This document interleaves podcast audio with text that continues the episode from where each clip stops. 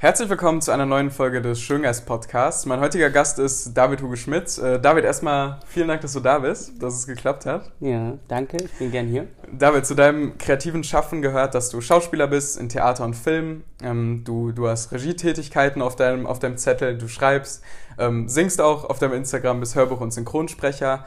Ähm, genau, und jetzt würde mich interessieren, wie du, also aktuell spielst du am Bonner Schauspielhaus, bist da Teil des Ensembles. Wie bist du denn beim Schauspiel oder in der Filmwelt gelandet? Wie war so dein Werdegang? Wo kommst du her? Ähm, ja, erzähl mal ein bisschen. Ähm, okay, also das mit dem Schauspiel hat angefangen. Also erstmal eine sehr schöne Einleitung. also die ist, ähm, die ist super. Und ähm, ich ja, ich mag auch die Formulierung. Also das ist nämlich, ich sehe das nicht so, dass ich jetzt Schauspieler, Regisseur, Musiker und sonst was bin. Das sind einfach viele Sachen, die ich ausprobiere und mache. Und ich glaube, ich bin schon, uns hat mal ein Schauspielcoach an der Schauspielschule gefragt, was seid ihr zu 80 Prozent? Und das seid ihr auch gerade. Und ich glaube, das ist bei mir auf jeden Fall Schauspiel und der ganze Rest sind ähm, Sachen, die ich dann vielleicht teilweise mal für 80 oder 100 Prozent bin, aber mainly Schauspiel. Und zu der Frage, ähm, das fing an, ähm, weil ich, ich, hier um die Ecke bei äh, Fortuna Köln ähm, war ich 14 Jahre in der Jugend und dann Senioren habe ich nicht mehr ganz gepackt, weil mein Rücken nicht so mitgemacht hat. Und dann bin ich ähm, noch zu einem anderen Verein gegangen. Aber da war in der D-Jugend kam Nickelodeon vorbei und äh, hat für eine Fußballserie gecastet. Ich weiß nicht, warum ich das jetzt direkt erzähle. Eigentlich ist es was, was ich nicht so an die große Glocke hänge, aber mein Gott, hat ja, so hat es angefangen. Torpiraten waren das. Und da habe ich dann den kleinen Torwart, David, nach mir benannt oder wie auch immer. Wir haben alle eigentlich uns selber gespielt, auf anderen Positionen. Den habe ich da gespielt. Also bin ich so reingecastet worden und eigentlich war bis dato Fußball für mich 100 Prozent und ich hatte zwar eine Musik, einen musischen Familienzweig, also meine Oma, Hannelore Lübeck, war Schauspielerin, Opernsängerin, ihr Ex-Mann Hans-Wolfgang Schmitz, Dirigent vom Name-Dropping von den Großeltern. nee, aber um das kurz, also es gab da schon einen Background, aber ich, hab, ich war immer eher Fußball und wollte zwar irgendwann mal Sänger werden, aber das war alles sehr oberflächlich. Und dann bin ich in die Serie reingerutscht, habe da super Spaß dran gehabt. Ähm, aber es war schon, ohne dem jetzt zu nahe treten zu wollen, hatte das auf mit jugendlichen Leuten und Fußball als Thema. Es war ist irgendwie natürlich verzeihbar, aber ich glaube, es war jetzt von der Qualität war das schon eher 50, 6, 6, 7 Berlin Tag und Nacht und etc. Und ähm, aber es war ein geiler erster Schritt und dann hat sich, glaube ich, auch meine Oma angeguckt und fand das nicht so geil und fand mich auch vor allem nicht so geil. Hat gesagt, du musst mehr mit den Augen machen, du musst mehr so bla. Aber ich hatte irgendwie Blut geleckt und habe dann Unterricht genommen. Und hier bei Junior House in der Südstadt kann ich auch jedem nur empfehlen. Das ist tatsächlich ein toller Anfang, um sich mal ein bisschen auszuprobieren. So, da musste ich direkt am ersten Tag musste ich irgendwie von meinem Wochenende singen, was so schrecklich war, aber dann auch so befreiend, weil du dich einfach direkt schon zum Affen gemacht hast und ich dann in meinem Alter 14, 14 oder sowas war ich da, halt auch noch voll gefangen in, oh, du musst cool sein, oh, und die neuen Puma-Schuhe, die sind feuerfest. So irgendwie so ein Shit. So irgendwie, äh, weiß ich nicht, man wollte irgendwie cool sein, ich wollte cool sein. Und ähm, wo wollte ich jetzt drauf hinaus? Ähm, genau, und dann komme ich in diesen Schauspielkurs und das, das war tatsächlich fast noch eher als die Serie vorher so ein erstes Erlebnis, wo ich gemerkt habe, ah, das ist echt geil, über seinen Schatten zu springen, sich da hinzustellen, ein bisschen zu zittern und auf einmal singst du von deinem Wochenende und danach kommen ein paar Leute zu dir und sagen, hey, voll cool, so, dass du das gemacht hast, wie du das gemacht hast vielleicht auch, aber irgendwie so fing das an und dann kam da eine Agentin vorbei, äh, die Lale Nalpantolu, auch bin ich auch super dankbar, war die erste, die mich irgendwie ähm, so gesehen hat und mich dann für die für ihre Agentur und so nahm das seinen Lauf. Aber so hatte das angefangen über diese Serie. Genau. Aber ich muss sagen, zu der Zeit war das schon, also damals gab es noch SchülerVZ. Ich weiß, wie hast du SchülerVZ noch mitbekommen? Nee, nee, nee, ich, bin ich glaube ich ein bisschen zu jung für. SchülerVZ. Gott, oh Gott, oh Gott. Aber da hatte ich auf einmal dann so, als es anlief, hatte ich dann auf einmal so ganz viele Kommis und Freundschaftsanfragen. Das war ziemlich cool. Und das war aber dann, glaube ich, eher so ein bisschen die Triebfeder, dass ich dachte, oh, das ist voll cool. Jetzt, jetzt finden dich irgendwie, jetzt finde ich sogar vielleicht mal ein Mädchen cool, was dich sonst nicht angucken würde. Also es waren auf jeden Fall ein bisschen zweifelhafte Motive, warum ich Schauspiel dann zu dem Zeitpunkt cool fand. Aber ich, ähm, es hat, das hat sich dann, vielleicht kommen wir da noch später hin, es, hat sich dann zum Glück ein bisschen gewandelt, weil ich glaube, wenn ich das jetzt immer noch dafür machen wollen würde, um irgendwie mehr Frauen kennenzulernen äh, oder berühmt zu werden oder ein paar jetzt ja mittlerweile dann Instagram-like. Also wenn ich es dafür machen würde, ich glaube, das ist dann ein bisschen schwierig, wirklich gut in dem zu werden, was du tust oder einen langen Atem dazu haben, weil du wirst nicht auf lange Sicht immer, es wird nicht immer so hoch gehen. Also für den mhm. Zuschauer, ich zeige gerade die Hand so, ja. so in die Luft.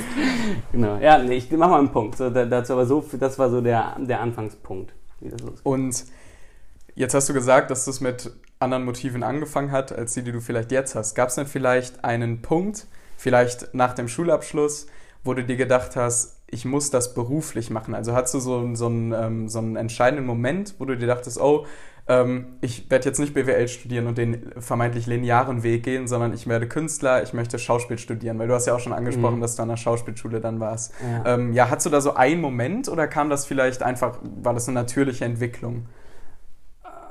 Ähm, ja, das Erste, was mir gerade eingefallen ist, also es war schon immer so, so eine, eine, eine, Gabelung oder so ein zweigleisiges Fahren, vor allem halt Fußball und äh, Schauspiel und dann muss man sich entscheiden, samstags irgendwie ein Casting, gleichzeitig spiele ich aber auch, also dann fiel die Entscheidung immer aufs Fußballspielen, so, weil es hat da auch keiner verstanden, wenn ich irgendwie was drehen wollte. Das war tatsächlich, aber das ist ein anderes Thema, toxische Männlichkeit im Fußball, aber es war auch jetzt nicht unbedingt cool, dass ich da, also ich wurde, so, ich wurde dann so ein bisschen lustig äh, Hollywood genannt. Das war, das war mhm. der coole Humor in der Mannschaft. Nee, aber alles liebe Leute.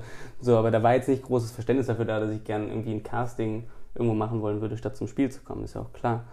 Aber dann nach dem, nach dem Abi bin ich dann, habe ich, wollte ich eigentlich eine Weltreise machen, das hat nicht geklappt, auch wegen des Fußballvereins. Dann wurden irgendwie fünf Wochen Portugal draus und danach ähm, habe ich auf einmal so eine, über irgendwie eine ganz tolle Bianca Lehnert, ich mache hier Name-Dropping, das sind alles super tolle Leute mhm. und auch aus Köln, aus der Südstadt, also es werden ja auch Köln, das sind alles super Leute, an die man sich wenden kann.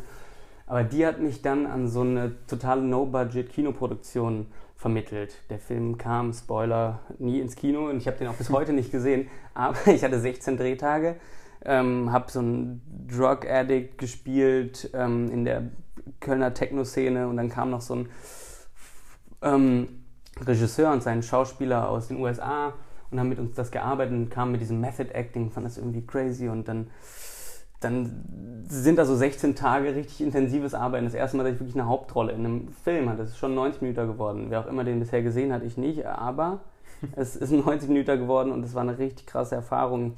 Also ich hatte zum Beispiel jetzt vorher auch nicht geraucht, habe den Fehler gemacht, mir da keine Kräuterzigaretten zu bestellen, sondern richtige Zigaretten. Seit dem Film rauche rauch ich auch. Ich habe zwar jetzt wieder aufgehört, aber so fing es an.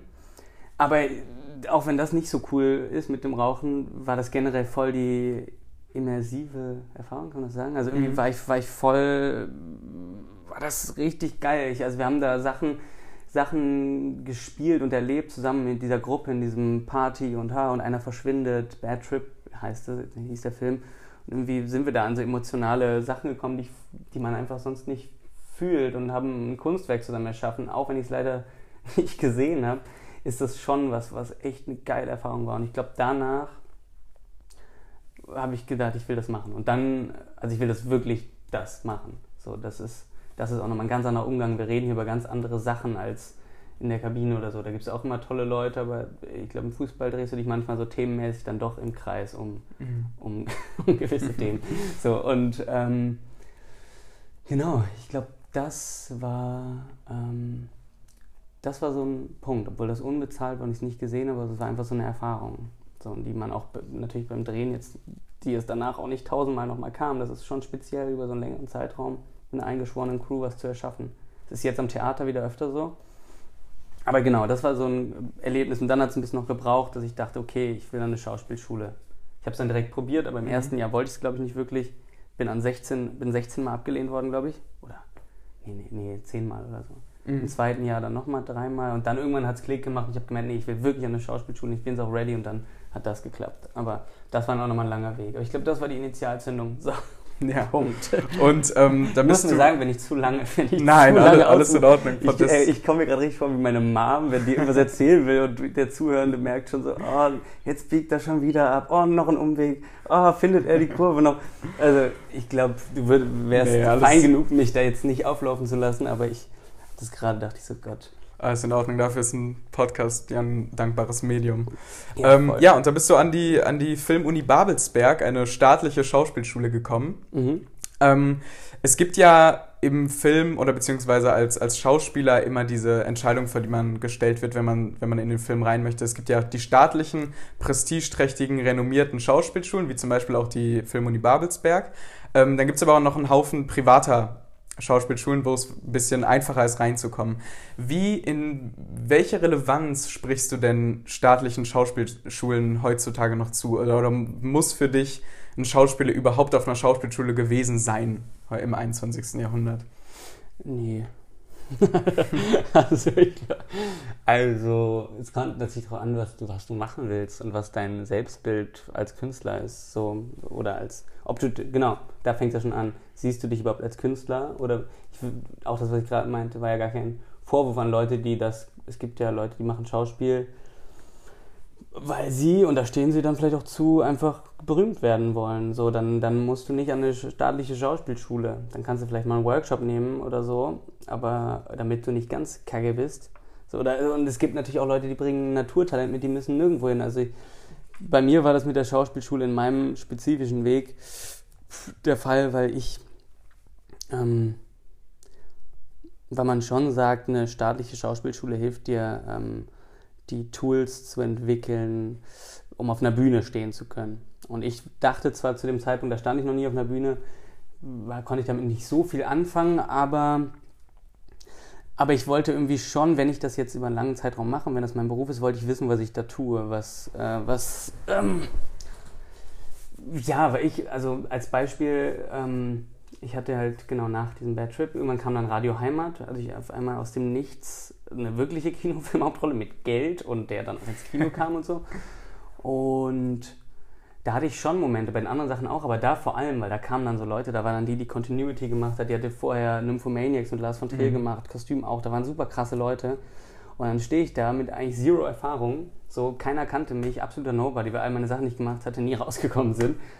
Und ich glaube, das ist dann gut geworden, aber da hatte ich oft, ja, dieses, ich glaube, man nennt das Hochstapler-Syndrom, mhm, also dieses ja. so, dass ich boah, mein Gott, da sitzen 20 Leute auf so einem Bildschirm und sind so, wie macht er das? Und ich stehe hier und weiß überhaupt nicht, was ich mache. Also ich hatte dann so, so Alibi-mäßig irgendwie ähm, Michael Caine Weniger ist mehr gelesen, was was ein gutes Buch ist. Also kann ich jedem, der anfängt, irgendwie mal empfehlen, um so ein bisschen Gespür dafür zu bekommen, was es so für Tipps gibt. Aber ich hatte ja keine Ahnung davon. Ich spiele aber eine Hauptrolle und dann mit Leuten wie Ralf Richter, Peter Lohmeier. Mhm. Ähm, auch der junge Cast war toll, aber die kannte zum Glück zu dem Zeitpunkt ja auch noch keiner. Also saßen wir alle in einem Boot. Aber ich hatte danach auf jeden Fall, witzigerweise wurde ich vorher auch an keiner Schule genommen und danach schon, weil ich danach, glaube ich, mitunter auch echt das Gefühl hatte, nee, ich, ich muss an eine Schule, weil ich will nicht etwas machen, wo ich mich währenddessen frage, kann ich das überhaupt? Und es hat auch funktioniert. Also jetzt habe ich ein viel größeres Selbstverständnis, auch wenn ich, ich bin nicht automatisch jetzt gut darin oder sonst was, aber ich weiß, ich kann mich auf gewisse Tools verlassen. Also wenn ich, ne, wenn ich nicht im Moment bin, wenn ich aufgeregt bin, wenn meine Stimme nicht da ist, dann weiß ich, was ich machen muss. Oder wenn ich mal komplette Selbstzweifel habe, dann kann ich mhm. immer noch mir selbst sagen, Digga, du hast vier Jahre dich nur damit beschäftigt. Du warst jeden Tag beim Kackballett. Und hast, mhm.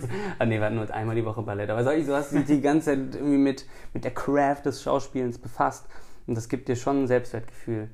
So, oder ein Selbstwert, nicht Selbstwertgefühl, eine, ein Selbstbewusstsein vielleicht. Ein ne? Selbstbewusstsein, im, im ja. vielleicht sogar in dem Sinne, wirklich sich dessen bewusst zu sein, was man ist. Nämlich jemand, der vier Jahre sich da reingekniet hat und das lernen wollte und sich dem hingegeben hat. Und jetzt habe ich nochmal zwei Jahre Theater dran gehangen, auch weil ich das so ein bisschen als Wurmfortsatz der Ausbildung sehe. Mhm. Also hat das mein Papa gesagt, das habe ich ihm jetzt geklaut, aber so hat er mich mit überredet, dass ich ans Theater gehe. Ja. Einfach so, ja, ich habe mich jetzt theatermäßig ausbilden lassen, dann ist es schon auch gut als Ausbildung, dann mal zwei Jahre dann auch Theater und dann mal Ensemblearbeit. Muss, muss man überhaupt nicht, aber ich sehe das jetzt gerade, das, das tut mir auch voll gut. So, also ich hatte allein danach jetzt einmal einen Dreh und dann war die Kostümfrau noch so, ah, du bist so ein richtiger Theatertyp, du bist ein Theater. und dann war ich direkt so, hab dann so das so charmant, nein, aber innerlich war ich so richtig, ja Mann, geil, ich werde, ich hab irgendwie, das ist jetzt, das bin dann anscheinend jetzt, das bin ich ja. jetzt so ein bisschen und nicht mehr der vor fünf Jahren, wo, also im Endeffekt ist das natürlich auch alles Pumpe, das muss jeder für sich gucken, aber ich habe gemerkt, dass mir das schon was gibt, so, ein, so einen festen Satz unter den Füßen zu haben. Mhm. So wie wenn du zum ersten Probetraining bei, beim Fußballverein kommst, um, um diesen weiten Bogen zu schlagen. Da kannst du auch Talent mitbringen, bist aber unsicher. Wenn du aber ein Jahr schon Stammplatz gespielt hast, dann, dann gehst du mit einem ganz anderen Selbstbewusstsein dahin. Ja. ich glaube, das erarbeite, habe ich mir da erarbeitet. Aber nochmal ganz kurz, was war die Frage, ob die Schauspielschule, ob das überhaupt noch Genau, man genau. das machen Wie du die. Relevanz einschätzt. Boah, Ist sehr red- groß, ich weiß, Die, ja. ist, die ist gut. Ich muss nur gerade wieder über meinen langen Bogen lachen, der dann nicht mal eine Antwort parat hatte. Ähm, die Relevanz von Schauspiel. Ja, du hast es ja beantwortet. Du hast gesagt, ähm, die, das Motiv macht es irgendwie aus. Wenn du dich da richtig reinknien willst und das Handwerk richtig erlernen möchtest, meintest du ja, dass es gut ist, sich so richtig Ja. ausbilden zu lassen, das äh, Handwerkszeug an die Hand zu kriegen, aber dass es theoretisch auch ohne geht, wenn man. Genau. Also ich glaube, wenn du, wenn du, Motiv ich glaube, ans Theater zu kommen, ist dann eine Nummer schwerer, aber selbst dafür, ich meine jetzt Jella Hase, ähm, Hm. bekannt aus äh, Fuck You Goethe und, äh, und Vier Könige, da war die auch ganz toll und ganz viele andere Sachen. Die hat aber jetzt auch vom Film zum Theater sogar an die Volksbühne, was ein tolles Haus ist. Also es geht auch so rum. Es geht, es geht immer alles, glaube ich. Also es ist nicht so, dass jeder alles kann. Ich glaube, Mhm. das ist auch was, wovon man sich vielleicht ein bisschen verabschieden muss, dass man auch mal jemandem sagt, nee, komm, geh jetzt nicht zu DSDS, Bro. Ja. Mach nicht. Das ist nix. Aber, aber es ist theoretisch schon erstmal alles möglich. Und du kannst ins Theater ohne Ausbildung und du kannst. Elias Mbarek hat meines Wissens nach auch keine, ähm, keine Schauspielausbildung. Also, genau. Das ist natürlich jetzt auch nicht der Hypercharakter. äh, Darsteller ist jetzt kein Moretti oder Lars Eidinger oder sonst was, aber der hat es ja, zweifelsohne richtig hart gepackt so und macht Mhm. auch ein krasses Ding und äh, hat sich auch mega gesteigert, wenn man sich ähm, hier Türkisch für Anfänger und sowas anguckt. Und der hat jetzt auch keine Ausbildung, er hat sich nur damit befasst. Ich glaube, das ist der Punkt. So, und dann habe ich auch. aber ich glaube, das ist der Punkt, warum eine Schauspielausbildung gut ist. Ich habe mich vier Jahre damit auseinandergesetzt. Mit einer, und natürlich wirst du dann besser in etwas, wenn du etwas immer wieder tust. Und du, genauso kannst du aber auch mit Selbstdisziplin dich jeden Morgen hinsetzen und sagen: So, ich gucke mir jetzt mal hier äh, drei Stunden Interviews mit Schauspielern an, die mich interessieren. Ich gucke, ob ich einen Sprachcoach nehme und mache noch einen Schauspielkurs einmal die Woche. Und wenn ich was drehen darf, dann nehme ich vorher drei Wochen Coaching. Und vielleicht gucke ich mal freie Szene Theater und dann setzt du dich ja auch jeden Tag damit auseinander. So, und ich glaube, darum geht Und die Schauspielschule gibt dir dafür einen Rahmen. Du kannst scheitern, das ist halt, das ist wichtig. In der Schauspielschule, und da geht genauso auch privat, gibt dir ja den Raum, auf einer Bühne zu stehen und erstmal vor 30 Leuten das Scheiße zu machen. Und, ähm, und danach sagt dir jemand, jo, das war nicht so gut, weil das war so und so. Aber morgen ist ja nochmal eine Aufführung, machst du so. Wenn ich jetzt direkt am Theater Bonn angenommen worden wäre, da ist ja ein ganz anderer Druck, da ist dann die Mhm. Technik und Licht und alles und dann sitzt da irgendwie die irgendeine Ministerin mit drin und, und ja, du kannst immer noch scheitern, aber da, Mhm. du hast viel mehr Angst davor und bist auch viel weniger mutig natürlich. Wenn du direkt in so eine Löwenhöhle, Höhle der Löwen, nee, sag mal so. Löwenkäfig. Löwen, wenn du in so ein, oder wie auch immer, wenn Ja. du da so ins kalte Wasser geworfen wirst, das geht auch, aber da, ich glaube, dafür ist die Schauspielschule gut. Ich glaube, wir sind alle da oft, oft hingefallen und stärker nach vorne gefallen, könnte man sagen. Ja. Ähm, und man wird ja an der Schauspielschule ähm, wahrscheinlich einfach erstmal, also genau, man, es werden einem die, das Handwerkszeug, um Schauspieler zu sein, an die Hand gegeben. Wie ist denn der Prozess, sich zu entscheiden, ob man sich aufs Theater konzentriert oder ob man sich auf Film konzentriert?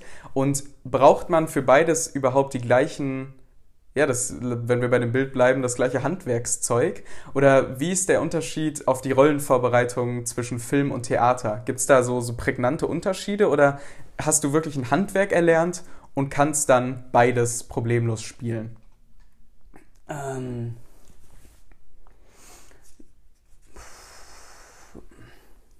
also ich glaube, es, ich glaube, auch wenn die, boah, wenn, wenn die Basis, war das mein Bauch? Nee, nee, Nachbar. Digga, was ist das denn? Ähm, ich, also ich glaube auch, wenn, wenn die Wiege von beiden Sachen, also Schauspiel irgendwie dasselbe ist, es gibt erstmal verschiedenes Handwerk schon auch. Also ich glaube fürs Theater, so das klassische Beispiel, da musst du halt den Typen in der letzten Reihe noch erreichen oder die Frau, wen auch immer. Dazu musst du senden und eine klare Aussprache haben, die ich, äh, also die ich jetzt gerade zum Beispiel überhaupt nicht habe. Also ich neige dazu total, total zu nuscheln. Deswegen war die Schauspielschule für mich auch super, weil ich jetzt weiß, vor jedem Sprecherjob, vor jeder ähm, Aufführung mache ich eine halbe Stunde Sprachübung, damit ich sende, damit ich klare S und ich und Sch, weil da, ich kam mit so einem total rheinischen Sprechfehler da an die ähm, Schauspielschule. Und ich bin jetzt auch kein Beispiel für Supersprache gerade, ganz und gar nicht. Aber das musst du dann, das, das sind einfach so wirklich, das Handwerk Schauspiel brauchst du mehr beim Theater. Ja, pff, was war die Frage, ob das dieselben Sachen sind? Ja, genau. genau. Mhm. Ja, ach, das kann man gar nicht so genau sagen, weil es vor allem beim Theater so viele verschiedene Inszenierungsformen gibt. Also es gibt ja Inszenierungen der klaren Form, wo es gar nicht gewollt ist, dass du was fühlst. So, wo mhm. du einfach nur hi, ho, hamba, hamba, hamba, uku, mhm. uku, ching, ching, ching irgendwelche Chöre sprichst, die wahrscheinlich mit Texten, nicht so wie ich es gerade gemacht habe. Aber so, da geht es nicht darum, dass du jetzt ähm, irgendwie einen großen Bogen spielst. Und dann gibt es natürlich auch ganz natürliche Inszenierungen, äh, naturalistische mit Kamera. Das ist dann schon näher natürlich am Film. Ich glaube, der größte Unterschied, was man pauschal sagen könnte, ist natürlich, dass du in den meisten Fällen beim Film dich alleine vorbereitest. Du kriegst ein Drehbuch, du kannst dich da mit einem Coach hinsetzen oder mit den Tools, die du hast, dass du sagst, okay, meine Rolle braucht ein Ziel, das möchte ich erreichen im Verlauf dieser 90 Seiten. Ähm, und dann bereitest du dich vor und kannst, vielleicht habt ihr noch im besten Fall eine Probe, aber eigentlich geht es dann los und du hast für dich selber im Optimalfall ein paar Wochen gehabt, manchmal nur ein paar Tage. Und beim Theater kannst du halt ganz viel probieren mit dem Regisseur auf der Bühne oder Regisseurin auf der Bühne mit deinen Kolleginnen. Habe ich überhaupt gegendert die ganze Zeit? Ja, ich will ja. eigentlich gendern. Ich weiß nicht, ob ich ja, das getan ja, hast habe. Du, hast du. Habe ich, mir, hab ich das? hast du, ja. Das habe ich mir eigentlich vorgenommen. Bin der Fan von, aber da habe ich jetzt vor Aufregung gar nicht dran gedacht. Ähm, bin der Fan von, das klingt auch echt, aber wow. Naja, ähm, ja, also es sind schon verschiedene Arbeitsweisen so und ähm, ich weiß jetzt nicht, ob das, ob das genau noch in die Frage passt. Ich finde aber vor allem in der, in der Rezipienz oder bei den Rezipienten, da, das ist halt der große Unterschied. Klar, auch in der Arbeit, beziehungsweise das ist kein größerer Unterschied, aber das gehört noch mit dazu, finde ich, dass du einfach beim, beim Theater in der Probe, da kriegst du Feedback dann vom äh, Regisseur oder Regisseurin und von deinen Kolleginnen und ähm, kannst dich so langsam an etwas rantasten, beziehungsweise dann auch bei der Aufführung natürlich vom Publikum, du spürst, ah, jetzt habe ich sie, jetzt sind alle leise. So, jetzt kann ich einen Witz machen, ah, jetzt habe ich sie wieder und zack, nee, jetzt bringe ich einen um. So, und jetzt, mhm. und ich spiele mit euch oder spiele mit meinem Mitspieler, aber ich spüre den, den, ich spüre die vierte Wand, was dahinter ist, ich spüre, was da abgeht und habe danach auch manchmal ein komplett falsches Gefühl, aber zumindest ein Gefühl dafür, ey, das war gut, das war nicht so gut. Mhm. Während du beim Film, hatten wir ja gerade schon kurz drüber gesprochen, hast du halt gar nicht. Da kommt maximal mal ein Regisseur, oder eigentlich kommen Regisseure nur zu dir, wenn du was nicht so gut gemacht hast. Wenn es mhm. gut ist, machen sie oft aufgrund von Zeitdruck oder Regisseurinnen, äh, machen dann einfach weiter. So, und, ähm, und im Kino sitzt du ja nicht immer mit dabei, außer du bist der totale Narzisst und gibst dir den Pain nicht immer ins Kino, mhm. als dir deinen eigenen Film anzugucken. Das heißt, du musst dich da, da schwimmen, da hatte ich am Anfang auf jeden Fall auch mit zu kämpfen, dass ich sehr geschwommen bin in diesem Gefühl von, boah, was war, war das jetzt gut, war das schlecht und da oh, und Regisseur nochmal dann am nächsten Morgen, hey, ich bin voll verunsichert. Mhm. Aber das ist voll gut, natürlich das zu artikulieren.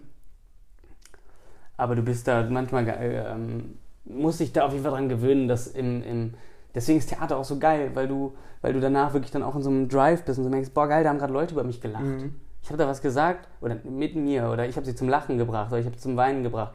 Und beim Film ist das so selten, dass dann mal und meistens dann so für so banale Sachen. Es ist eigentlich immer beim Film oder bei der Serie, wenn du dann mal eine Weinszene hattest und alle gesehen haben, oh, der hat geweint, da kam eine Träne raus. Dann kommen dann Leute und drücken ein und oh, das war echt, du bist so toll. Aber wenn du was ganz Feines gespielt hast, was viel feiner ist, aber wo, das sieht keiner dann auf dem ja, ja. Screen, das kommt vielleicht jetzt später im Bogen raus oder was, was du dir überlegt hast, mhm. was erst im ganzen, ganz am Ende dann rauskommt. Da kommt ja keiner zu dir oder seltenst, außer ein halt guter Regisseur, gute Regisseurin, finde ich gut die dann sich einmal beiseite nehmen und sagen, ey, ich habe das gesehen und ich verstehe das. So, das war geil.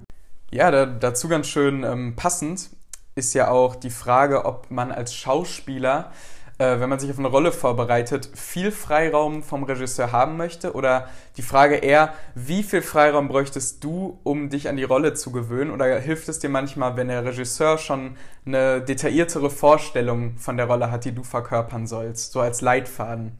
Wie viel mhm. Freiraum möchte man da überhaupt haben? Also Mann kann ich auch nicht, also ne, also ich du, kann ja nur von ja. mir sprechen. genau. So, ähm, Und auch das kann ich nicht so spezifisch sagen. Also ich glaube, es ist, es ist weniger der Freiraum, den ich als Spieler habe, als die Vision, die äh, der Regisseur, die Regisseurin hat. Also mhm.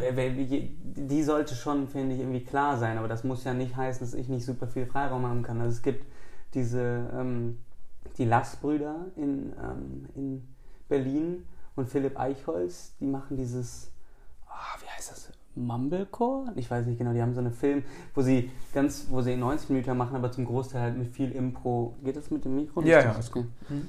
Ähm, die lassen ihren Leuten super viel Freiraum. Ähm, da hätte ich super Bock mal drauf, ähm, mit denen zu arbeiten, aber ähm, gleichzeitig wissen die auch genau, was die wollen. So, ich glaube, das, das, ist, das ist wichtig. Das ist je, wichtig, also je mehr Freiraum du den Schauspielern lässt, umso mehr musst du mit denen, glaube ich, vorher und Schauspielerinnen, Gott, ähm, musst du mit den äh, Leuten vorher sprechen, wo die Reise hingehen soll. Also was, was, was, du, was der Unterbau, was das für eine Figur ist. Und je klarer du die auch hast, umso freier kannst du auch damit umgehen. Und dann, genau, das, jetzt reden wir wirklich von Textimprovisation. Und dann, ja, ich, ich bin tatsächlich mittlerweile aber eigentlich Fan davon. Ich finde es cool, wenn, wenn was, Sachen müssen immer frisch entstehen, aber ich mhm. finde mittlerweile vorher ähm, proben und einen klaren Text zu haben und den so gut drin zu haben, dass du darin dann frei sein kannst und dass der wie aus den Tiefsten deines Innern kommt, ähm, finde ich eigentlich ähm, das schönste Arbeiten, weil dann gehe ich auch mit einer Sicherheit da rein, dann weiß ich, okay, das sind die Lines irgendwie. Und klar, wenn ich jetzt in dem Moment das total fühle, dann kann ich auch mal die auch mal das natürlich den Text anders sagen, aber dass die Basis irgendwie da ist und so gut eingeprobt ist, dass du damit dann wieder komplett frei sein kannst. So. Das heißt, dieser Dialog zwischen Schauspieler und dem, der die Vision für das Gesamtkonzept hat, ist einfach wichtig. Und das tut dem ja auch keinen Abbruch. Also wenn man vorher in so einem Dialog ist, dann, dann kann das, das Projekt ja trotzdem noch weiter reifen sozusagen, ne? ohne dass man, dass man ja. seiner eigenen Freiheit irgendwie eingeschränkt wird. Ich glaube, ja, ich, ich glaube, wichtig ist genau wie du sagst, der Dialog und sich dadurch halt gegenseitig Sicherheit geben. Also vor allem mhm. den, den, den, den SchauspielerInnen, dass ähm, die, also Angst tötet halt alle Kreativität im Moment. So, deswegen finde ich auch das Modell des, des tyrannischen Regisseurs, und da muss ich glaube ich nicht so gendern, das sind oft ja, Regisseure, das, das stimmt. Ähm, halt auch überholt. Also ich, ich, ich ähm, finde Kommunikation und Vision oder bla bla bla bla bla, das muss alles irgendwie dazu führen, dass, ähm, wir, dass wir keine Angst mehr haben und dass, dass der Schauspieler, die Schauspielerin das Gefühl hat, mit der Regisseurin irgendwie ähm, eine verschworene Gemeinschaft zu sein. Irgendwie, wir haben keine Angst, wir wissen, was wir machen, wir sind beieinander, wir haben über alles gesprochen, wir können uns alles sagen. So, genau. Mhm. Das ist wichtig. Und jetzt hast du vor ein paar Tagen in deiner äh, Instagram-Story gepostet, dass du das Drehbuch äh, von deinem ersten Kurzfilmprojekt Nino mhm. wiedergefunden hast. Ja. Und dass du dich nicht mehr so ganz aktuell damit identifizieren konntest, mit dem, was du davor, ich glaube, vier, fünf Jahren mhm. ähm, geschrieben hast. Ähm, jetzt ist meine Frage, ist dieses stetige Reflektieren der also vorher... Kann, kurz ja. weiter, ich kann mich da schon noch mit identifizieren. Mhm. Es ist okay. auf jeden Fall, es ist nur witzig, ähm, total witzig, nee, aber es ist äh, spannend irgendwie. Ich habe das halt, meine Mama mit mir das hingelegt und es hat halt noch einen ganz anderen Titel, der total sperrig war.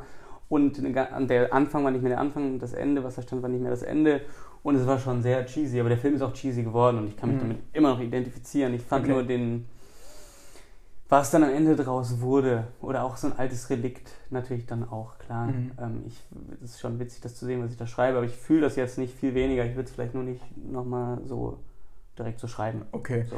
Aber äh, nichtsdestotrotz geht das ja mit so einer Reflexion des vorherigen Schaffens einher. Mhm. Und deswegen war meine Frage, ähm, stellst du dich vielleicht in, deinem, in deiner kreativen Arbeit so weit auf, ähm, damit deine Entwicklung als Künstler, also ne, dass deine ganz persönliche Entwicklung als Künstler nie ins Stocken kommt, dass du praktisch aus verschiedenen Fachbereichen immer wieder Input aufnimmst und immer wieder darüber reflektiert, reflektierst, was du machst.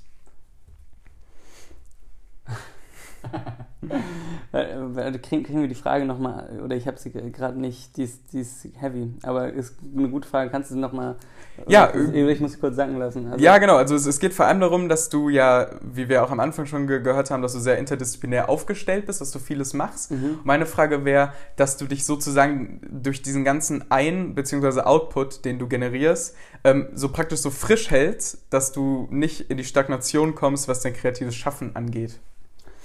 Ja, ich glaube, ich, das klingt so, als wäre da so eine Intention hinter. Ich glaube, das ist eher so, dass mir das einfach, einfach passiert ist, so dass ich einfach so viele Sachen toll finde. Also ich glaube, wir leben halt in einer Zeit, das kann man gar nicht genug wertschätzen, kann ich gar nicht genug wertschätzen. Und du oder alle, die Kunst machen wollen, aber eigentlich alle Menschen, wir können theoretisch alles machen, ob wir das dann gut machen oder sonst mhm. was. Aber ähm, ich hatte einfach Bock, auch Filme zu machen. Jetzt gar nicht, um irgendwas mehr noch zu reflektieren. Ich glaube, der Grundgedanke war eher ähm, einfach, dass es möglich ist. So und dass und dass ich natürlich vor allem auch in den Dreherfahrungen, die ich bis dato dann hatte, man, da ist man dann auch oft einfach eine Schachfigur auf dem Spielfeld mhm. und da äh, dachte ich mir dann öfter, hä, das müsste man doch jetzt so und hä, boah, was für eine lame Geschichte. Mhm. Mann, warum machen wir sowas? Und war dann eher so, yo, ich, ah, das, man kann in Film geht so viel rein. Also ich greife mal ganz kurz auf eine Sache vor. Lieblingsfilm später können wir noch anders drüber reden. Aber ich hatte dann, wie ich drauf kam, dass ich Regie machen will. Ich saß im Kino und habe ähm, Mommy von Xavier Dolan gesehen und ähm, war danach richtig, richtig krass äh, geflasht und noch so klischeemäßig noch den ganzen Abspann sitzen geblieben und äh, kam nicht auf klar und hatte danach einfach das Gefühl, okay, krass, das das geht alles. Du kannst, du kannst, äh, du kannst einen Film gleichzeitig auf lyrischer, auf bildlicher, auf musikalischer, auf kitschiger, auf äh, profund, also auf ganz mhm. profund menschlichen Sachen, auf all diesen Ebenen auf so ein hohes Level schrauben, das ist alles möglich. Und ich sitze hier und ähm, spiele bei der Lehrer mit. Nee, Spaß. Also der Lehrer, coole Serie, danke, war, war, war cool damals. Aber so, dachte dann, hä, aber bin jetzt das ist ja nicht mehr 1960, also wir können, ich brauche nur eine Digitalkamera und habe dann Maxi kennengelernt, Maximilian Mund über Radio Heimat, der ein super Fotograf ist und wo ich gesagt habe, ey, willst du Kamera machen? Ich habe hier einen Liebeskummer, den ich verarbeiten muss, den ich jetzt runterschreibe. Ähm, und da hatte er Bock drauf. Dann habe ich mir halt ähm, die Hauptrolle gegeben, habe ich mir einen Schauspieler gespart und meine eitlen Gelüste befriedigt gehabt. Und ähm, Genau, und so, und so schnell geht es ja. Deswegen, ähm, genau, also um vielleicht nochmal einen Bogen nach hinten zu dem, wie, ob das gut ist an der Schauspielschule und wie, wie man Schauspiel machen kann. Da gibt es natürlich tausende Wege, die nach Rom führen. Mhm. Und dann zurück nach Köln, um Henning mal zu zitieren. Aber ähm, ich, war dann an dem Punkt, ich hatte da zwar gerade Radio Heimat gekriegt, gut, das war ziemlich cool, aber dann war danach dann auch dann mal drei, vier, fünf, sechs, sieben Monate nicht, obwohl ich dachte, jetzt bin ich berühmt und super krass. Und man kann ja dann so einen Film mittlerweile einfach, also mittlerweile noch mehr, einfach selber machen. Und ich rede jetzt nicht von TikToks und so, das ist natürlich super einfach, das sind ja keine Filme, mhm. sondern du kannst halt einen richtig schönen kleinen Film mit ganz simplen Mitteln mit deinen Freunden dich umhören, hey, wer, wen, wen gibt's hier, Facebook rumsuchen, wer möchte Kamera machen, wer Sound, wir haben kein Money, aber Bock. Und ich bin Schauspieler und möchte irgendwie oder, oder will Regie machen.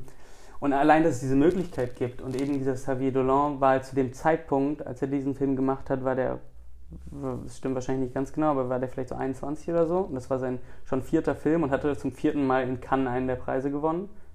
Vielleicht stimmt das nicht ganz, aber ich glaube schon mit seinem ersten hat er einen kleineren Preis und das war der Film, mit dem er den Hauptpreis, den Jurypreis zusammen mit Jean-Luc Godard gewonnen hatte und dann mhm. auch die Dreistigkeit hatte, sich darüber zu beschweren, weil er seinen Film besser fand. Aber so ein richtiges Wunderkind per se, aber wo ich dann auch dachte, der ist so jung, der hat da zwar nicht die Hauptrolle gespielt, aber den Film davor auch selber mitgespielt, der hat das Kostüm gemacht, den Schnitt geschrieben, bla. Das geht. Mhm. So. Und klar ist es vielleicht auch ein bisschen vermessen, das alles selber machen zu wollen, aber so habe ich es jetzt bei Nino und bei meinem letzten Kurzfilm, der jetzt fertig ist, aber noch nicht draußen, dann halt jetzt auch gemacht, halt geschrieben, Jetzt beim zweiten hat Maxi mit Regie gemacht, aber dann auch gespielt und Schnitt und sonst was.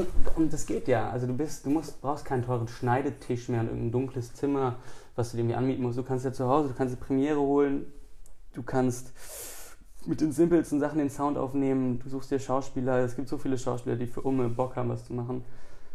Und ich glaube, das war eher der Antrieb, dass ich einfach Bock hatte, mal aus diesem ähm, Abhängigkeitsverhältnis, ich muss jetzt leider dann doch machen, was du Regisseurin da sagst, sondern äh, kann, kann mal selber eine Geschichte erzählen. Also das war, glaube ich, eh immer schon bei mir irgendwie drin. Ich habe auch schon irgendwie so Romane angefangen, in ganz frühen Jahren irgendwelche Videos immer gemacht, aber nie zu Ende geführt. Ich glaube, die Tendenz gab es da schon und mhm. das und als ich dann bei über diesen Film halt gemerkt habe, ey, das geht, auch in dem Alter und auch wenn du selber mitspielst, ähm, das war das. Und daraus resultiert dann auch irgendwann, dass mir bewusst wurde, eigentlich wolltest du auch immer mal singen. Hä, warum springst du jetzt nicht mal über deinen Schatten und stellst dich in der Schauspielschule auf die Bühne und singst irgendwie was von Frank Ocean? Und dann war das so geil, dass ich es nochmal gemacht habe und nochmal und dann, jetzt bin ich nicht mehr in der Schule, jetzt habe ich mich überwunden, mal Cover rauszutun. Weil natürlich kommt da ab und zu der Gedanke, so, hä, why though? Da gibt es tausend bessere Sänger und gibt tausend Leute, die besser Filme machen, tausend Leute, die besser schauspielen. Warum musst du jetzt noch dein Ding da raushauen, wenn eh schon alle ihren Scheiß rausmachen und sich geil fühlen? Mhm.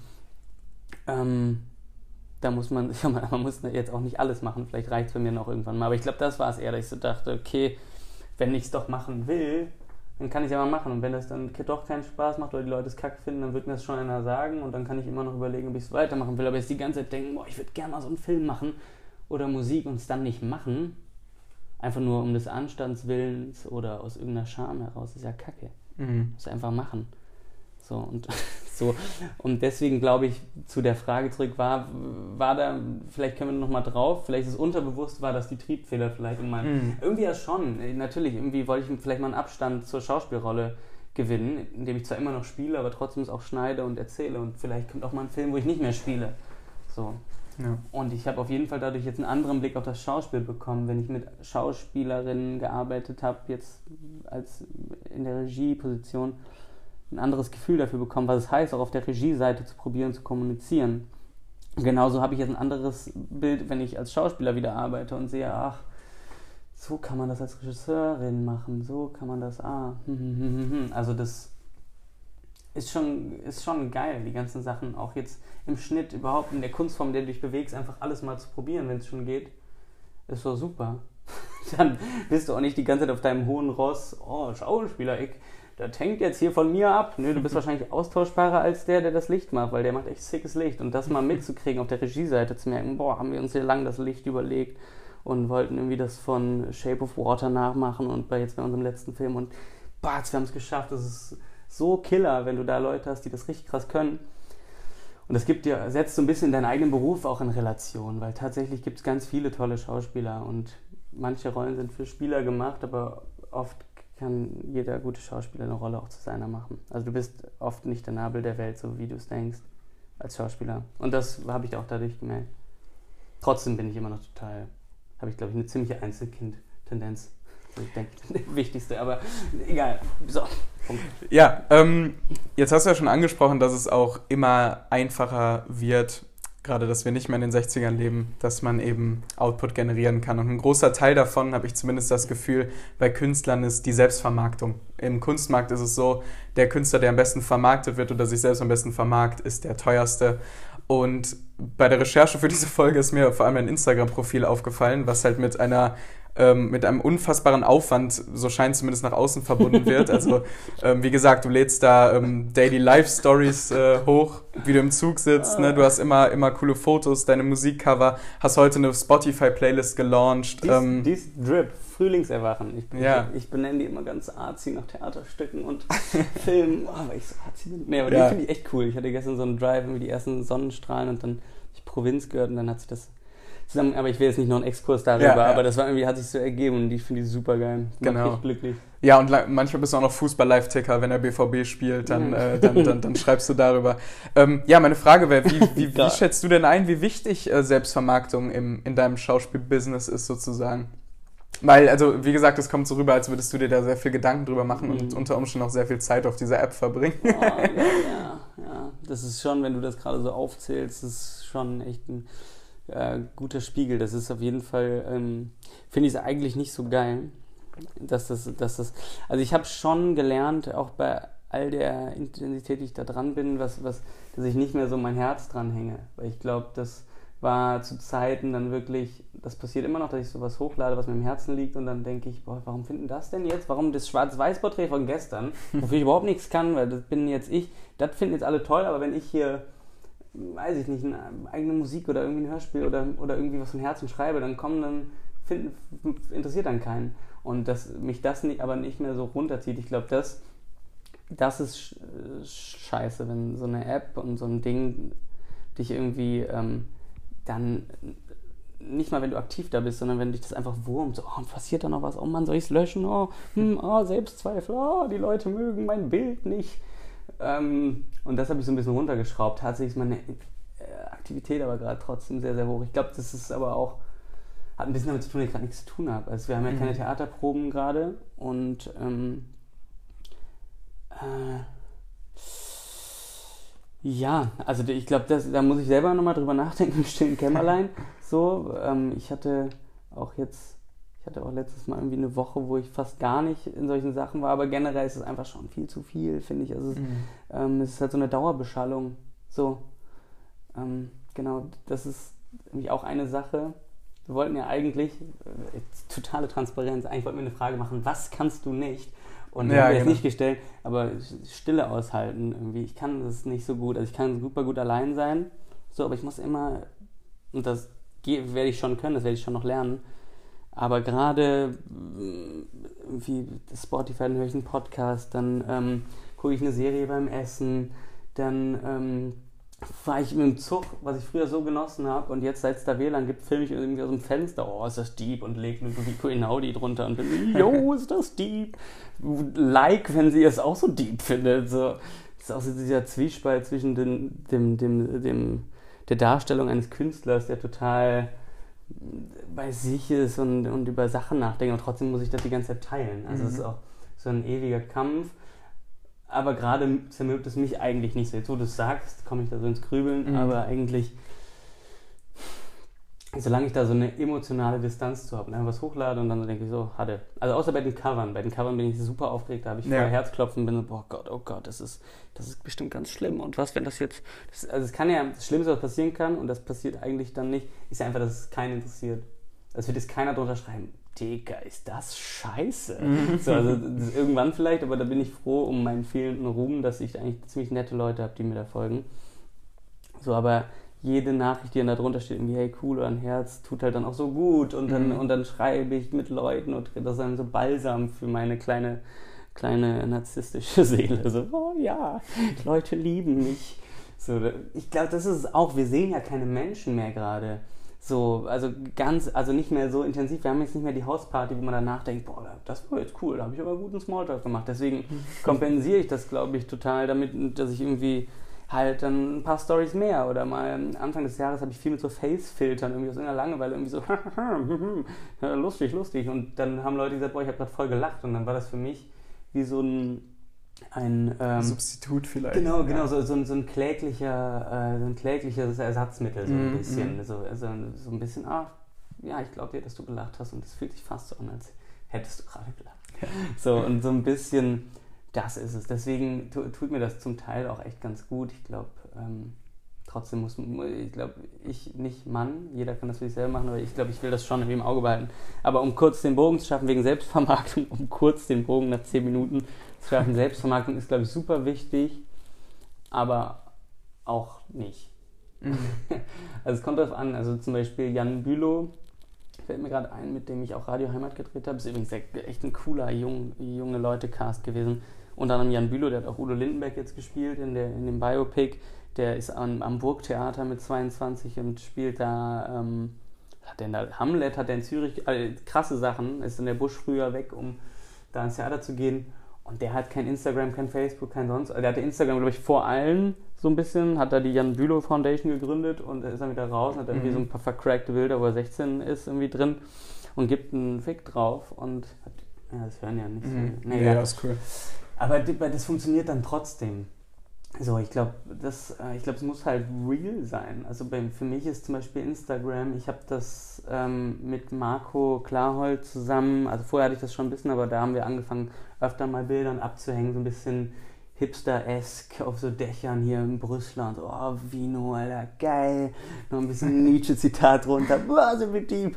Aber das habe ich voll gefühlt. Also ich fand das richtig geil. Das waren so richtig so, und das bis heute, wenn Ben Howard bei mir drunter steht, Black Flies Lyrics, dann höre ich das sowas von zum Hochladen mhm. und sitze dann da so und höre das und am Balkon und so, okay, jetzt, jetzt, ach, geh raus in die Welt, mein, mein Post, mein deepes Gedicht oder so. Ja, ja. Und ähm, deswegen würde ich jetzt bei mir auch sagen, dass es irgendwie mir auch eine totale Freude und manchmal auch schön ist, da ein bisschen sein Herz dran zu hängen. Ich musste dann irgendwie lernen, auch dann zu sagen, ey, klar, jetzt hast du ein Jahr wegen Schauspielschule kein Instagram mehr gemacht, jetzt sind mal tausend Leute weg, jetzt mach dich nicht fertig. So, das ist doch scheißegal, weil du wirst deine Sachen machen und für deine Sachen wirst du die ehrliche Anerkennung bekommen. Mhm. So, und wenn ich am Ende eine Million Follower für Schwarz-Weiß-Porträts habe, für die ich nichts mit denen ich nichts zu tun habe, außer mein Gesicht, und darunter Bob Dylan zitiere, mit dem ich nichts zu tun habe, außer dass ich ihn mal gehört habe, ähm, dann ist das viel weniger wert als 5000 Leute, die genau das mögen, was ich zu sagen habe.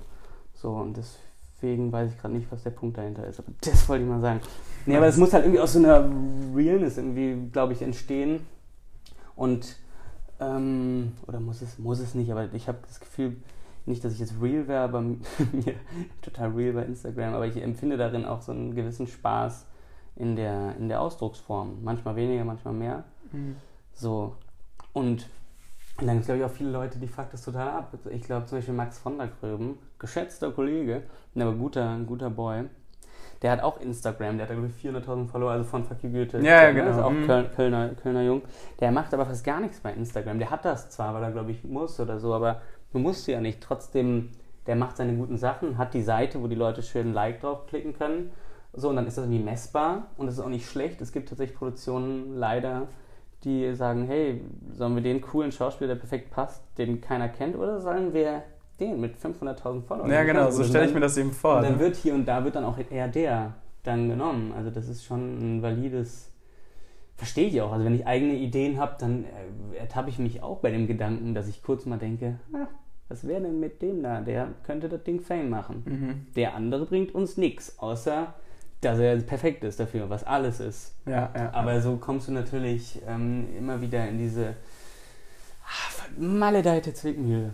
So, das ist wirklich tatsächlich ein äh, großes Thema. Hier kann ich auch nichts Finales zu sagen. Ich glaube, du musst damit irgendwie deinen Seelenfrieden finden und drumherum ähm, ich hatte irgendwann mal, ich weiß gar nicht, ob das ein veralteter Gedanke ist, aber irgendwie auch. Aber das ist auch so basic mittlerweile der Gedanke, was wäre, wenn man die App wegnehmen würde. Mm, mm. So, das ist total basic, aber trotzdem habe ich, denke ich immer noch, da bleibt noch was. Und das, wenn jetzt der Shutdown kommt, dann weiß ich, wie man auf der Bühne spielt. Dann habe ja. ich zwei eigene Filme gemacht, das ist irgendwie was, was Zeitloseres als diese kurzweiligen, oh, ich habe jetzt mal kurz ja. ein Cover oder sonst was. Und ich habe diesen jenes gemacht oder vielleicht habe ich dann irgendwie ein Musikalbum noch mal gedroppt oder 90 Minuten geschafft oder noch eine Serie gedreht oder irgendwas, was bleibt, so, oder was irgendwie greifbar ist. Das ist vielleicht ein bisschen so ein Oldschool-Gedanke, der auch gar nicht, mhm. der ein bisschen aus der Zeit fällt, aber ich finde das irgendwie, war für mich immer ganz wichtig. Und dann kann der Rest ja mitlaufen. Also Instagram ist ja auch äh, vor allem für Leute, die Kunst machen, ist das ja auch wie so ein Portfolio. Und wenn du genau. außerhalb dieser Welt nichts machst, dann geht da auch nichts rein. Also es gibt auch mal, dass ich nach drei Monaten merke, krass, du hast seit drei Monaten nur noch selbstbeweihräuchernden Scheiß gepostet, aber nichts mehr gemacht. Jetzt legen wir das Handy beiseite und schreib verdammt nochmal den Cast an, dass du arbeiten willst. Ja, ja, ja. So, also deswegen, ich glaube, da kann man Ewigkeiten drüber reden, aber, aber spannendes Thema und ich glaube, dass, ja, ich habe hab jetzt gar keine Konklusion mehr dazu, aber ich glaube, ja, ich habe mich da auf jeden Fall stark unter Beobachtung. So. Ja. so. Ja gut, jetzt hast du ja eben schon äh, einen Film angesprochen, der dich im Kino so richtig nachhaltig bewegt hat. Ähm, hast du denn einen Lieblingsfilm oder einen Film, den jeder mal gesehen haben sollte? Zum Abschluss vielleicht noch. Ja gut, also einen Filmtipp habe ich ja schon rausgegeben. Mhm. Ähm, also eigentlich kann man fast alles von Xavier Dolan gucken, du auch auf jeden Fall. Mhm. Ähm, Mommy ist wirklich tatsächlich, finde ich, super schön, toll. Call Me By Your Name auf jeden Fall. So, weiß nicht, ob du den gesehen hast? Mhm. Ja? Dreimal. Ja, sehr, sehr, einfach wenn man mal weinen will und, ja. und so die 80er ähm, Ästhetik mag. Aber das ist jetzt nicht mein, aber das ist jetzt überhaupt nicht mein Lieblingsfilm, Call Me By Your Name. Aber finde ich, den kann man gut mal gucken. Ich finde allein von der, das ist auch so auch basic eigentlich, aber ich finde von der, vom, von, von den Geschichten natürlich Christopher Nolans äh, Interstellar und Inception und ich könnte mir sogar vorstellen, dass Tenet, ich weiß gar nicht, ob es schon offiziell ist, aber dass es vielleicht noch einen zweiten Teil gibt oder einen dritten und Mm. dass es dann am Ende irgendwann total Sinn macht. Also ich glaube, das könnte auch noch ein cooles Gesamtding werden. Ja. Ähm, aber da, also ich glaube wirklich, es gibt so viele tolle Filme, die für einen Moment dann das Nonplusultra sind und dann gibt es diese paar Filme, die dich wirklich verändern und das ist für mich auf jeden Fall ähm, Mommy, ganz, ganz hundertprozentig klar, an den ich mich auch immer erinnern werde und der für mich äh, so eine Initialzündung war. Und ah, und Victoria, obwohl Oh ja. und Victoria auch, weil sehr, sehr gut, ja. weil ich irgendwie diese, diese, ähm, genau, da gibt es natürlich auch gibt's geile Filme. Man kann sagen, der Plot, hm, das passiert doch niemals mit dem Mhm, Bankraub oder was die da gemacht haben. Aber Ja, es, darum geht es ja nicht, sondern, oder darum geht es mir nicht, sondern um die Verschmelzung irgendwie von dem Theaterding. Klar, du hast kein Feedback, aber du spielst etwas durch, du spielst einen Bogen, du bist im Moment, du weißt, ähm, du steigerst da immer mehr rein und es ist wie so ein eingeschmiertes, eingeschmiertes Ballett. Ja.